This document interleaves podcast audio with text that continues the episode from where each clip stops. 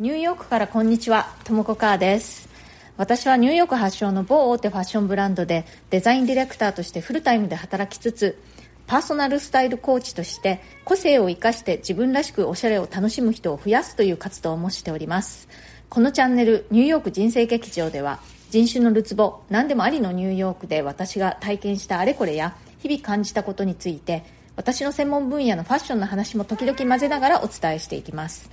ニューヨークの自由でポジティブな空気感とともに、ちょっと元気が出る放送をお届けしてまいります。それでは今日もよろしくお願いします。ちょっと皆さん、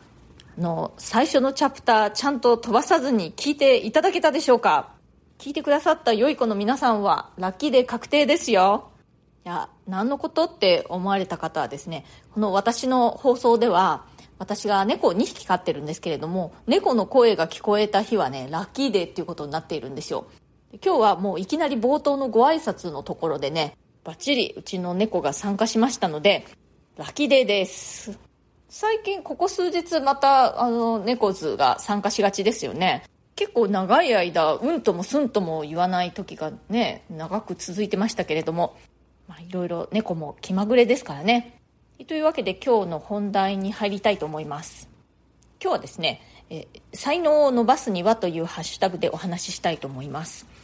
えっとですね、私はニューヨークの某ファッションブランドでデザインディレクターとして働いているんですけれども、その仕事柄、え世界的に有名なデザイナーとか、えスタイリストだとか、あとはアーティストなんかの方と一緒にお仕事をする機会っていうのが今までに結構あったんですね。でそういう人たちを見ていると共通するのが、それぞれの方がご自分のお仕事とかのその分野に関して非常に極端だっていうことなんですね。まあ、あの、言い換えると、もうその分野のオタクみたいな人がほとんどなんですね。非常に偏っていて、もう言ってみればね、趣味なんかも本当ないみたいな方が多くてね、あのまんべんなくいろいろできたりとか、その丁寧な暮らしをしてるというよりも、もうあの偏った暮らしをしているみたいな方が多いです。まあ、でもそこまでね、本業の方で突出すると、もうその他のことは他の人がいろいろやってくれたりするので、それでも一応生活がね、十分成り立つ感じなんですけれども、一流の方全員がこんな感じというわけではないですけれども、結構な割合で、こう、あの、極端な方が多いです。でそういう方々っていうのは、やっぱりご自分のやっていることが本当に好きなんですよね。だから、もう寝食を本当に忘れて、のめり込んで仕事をしているという感じがしますね。で、あの、そういうふうに生きることだけが幸せへの道ではないと思うし、まあ、それが一番幸せな生き方かどうかもわからないですけれども、そういうふうにして自分の好きなことにもう打ち込んで、その分野で名を成してっていう生き方って、とても幸せな生き方じゃないかなと思うんですよね。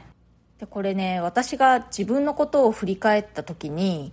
私が子供時代にすごく熱中していたことっていうのがあったんですよね。最初にとても熱中していたのは、洋服だとか小物だとかを作ることだったんですね。本当にね、もう寝食を忘れて、いろんなものを作っていたんですけれども、そうするとね、私の両親だとか、あとは、あの、祖父母なんかが、出来上がったものを見てね、褒めてはくれるんですけれども、そうやってずっと寝食を忘れて作業していることに関してはね、あの、すごくいい顔をしなかったんですね。食事だとかね、睡眠だとか、あとはそういう家事、お手伝いとか、そういうことを犠牲にするほどやってはいけないっていうのをね、何度も何度もね、言われていたんですね。で、まあ、あの、小さい頃からそんな風にして言われてきたので、やっぱりそれはそういうもんなんだと思って私は育ったんですね。だから夢中になっていることがあっても、時間が来たら、そうちゃんとね、生活に戻らなくちゃいけないというか。で、私、家族の中にも、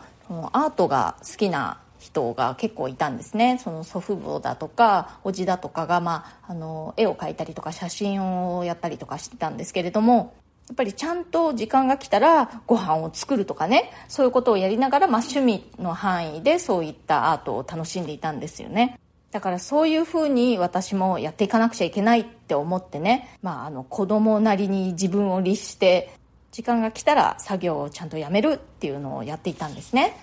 でその後もう少し大きくなって、まあ、あの高校時代になってもう一つものすごく私が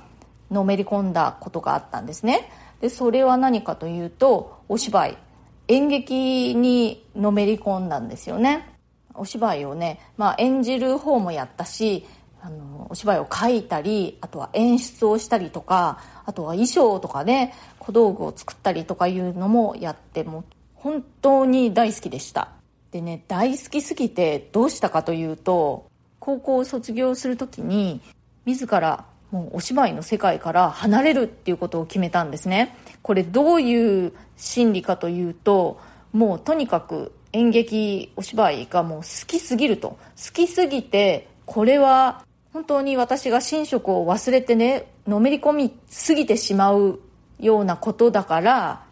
危ないと。ここは一つでもう団長の思いで足を洗おうってもう決めたんです。でねその時ね私はまだ若かったので自分がそんなに好きになれることっていうのがまだまだ世の中にはたくさんあるだろうって思っていたんですね。だからまあ今ね演劇のことをちょっと好きになりすぎてきちゃっているからちょっともうこれは終わりにして他の何か好きなことをやってまあ楽しんでいこうみたいな感じに思っていたんですね。でまあ実際にその後ね大学ではバンドをやったりとかまあ楽しくは過ごしていたんですけれども演劇ほどにのめり込めるもの好きなものっていうのにはついぞ出会うことはなかったわけですね。いや若い私にはね何かをそんなに好きになることっていうのが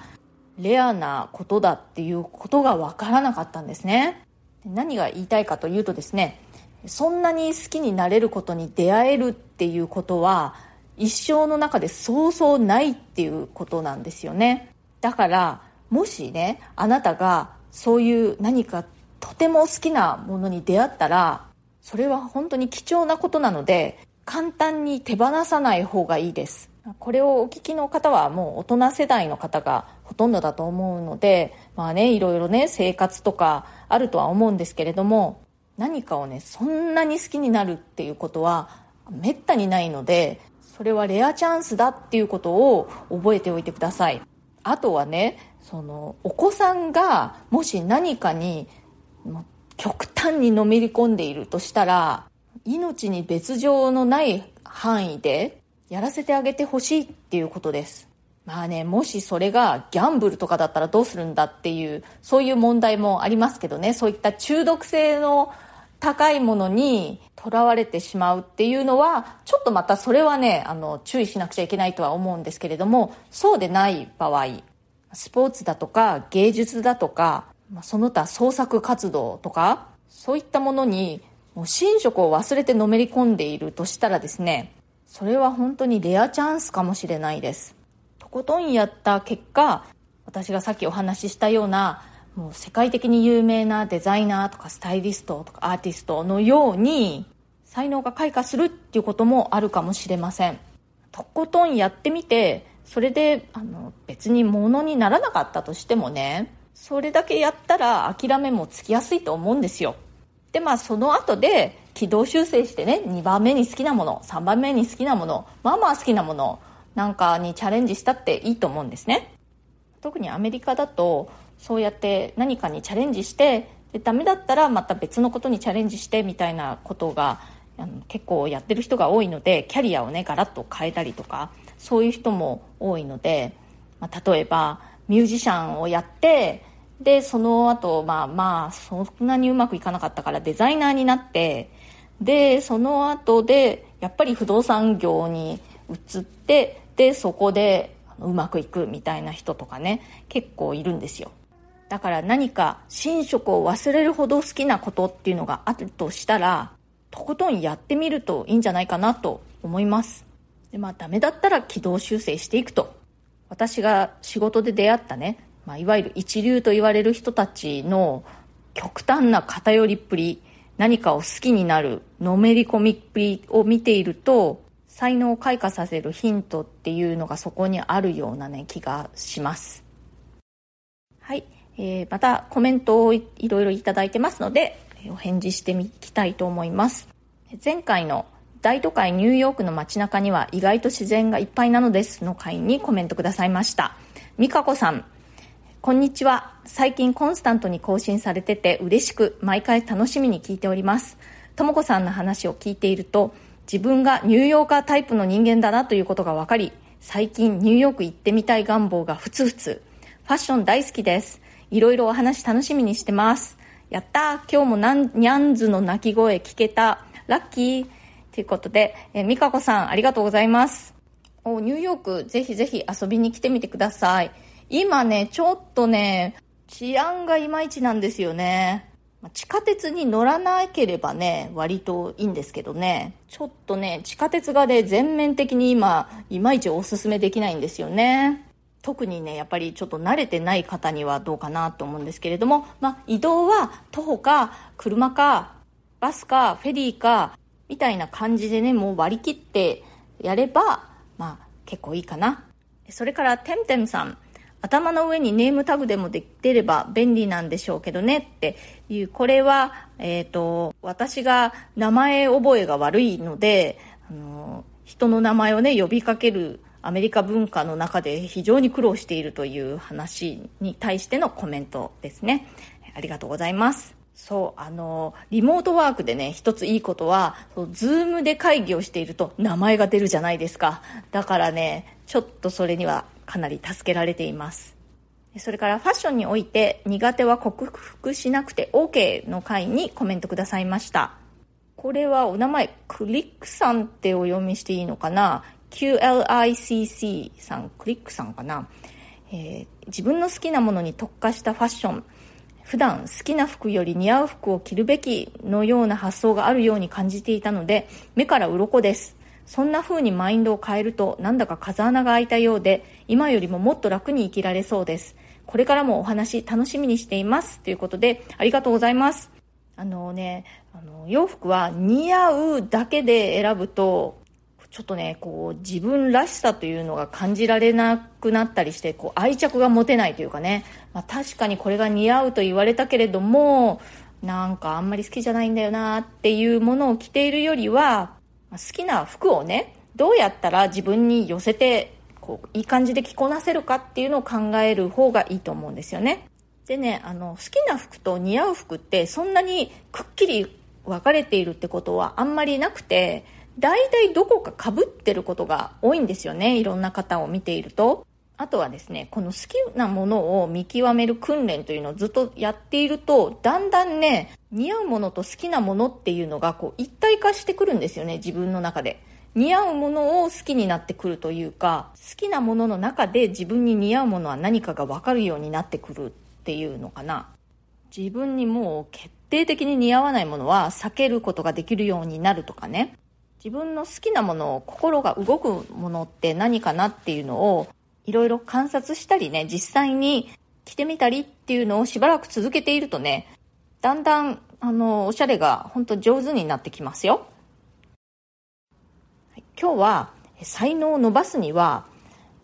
何かね、寝食を忘れて好きになれるような何かというのがあったら、ストッパーをかけずに極端にとことんやってみるといいんじゃないかなというお話をしました。それが必ずうまくいくとも限らないですけれどもそこに才能を伸ばすチャンスっていうのがあるような気がします。やっぱりね何かをそんなに好きになることができるっていうのが才能のありかを教えてくれるサインなんじゃないかなという気がしますね。今日の放送が気に入ってくださったらチャンネルのフォローや SNS でのシェアなどもしてくださるととても嬉しいです。それから質問やリクエスト相談えー、その他コメントなど絶賛受付中ですので、ぜひお気軽に送ってください。コメント欄からでも OK ですし、私のプロフィールのところに質問できるウェブサイトのリンクというのも貼ってますので、そちらをご利用くださっても OK です。ニューヨークのことやファッションのこと、キャリアのこと、キャリアチェンジのこと、海外で暮らすこと、海外で働くこと、それ以外のことでも OK ですよ。お返事はこの放送の中で随時していきたいと思います。今日も最後まで聞いてくださってありがとうございました。それではまた次回、ともこかーでした。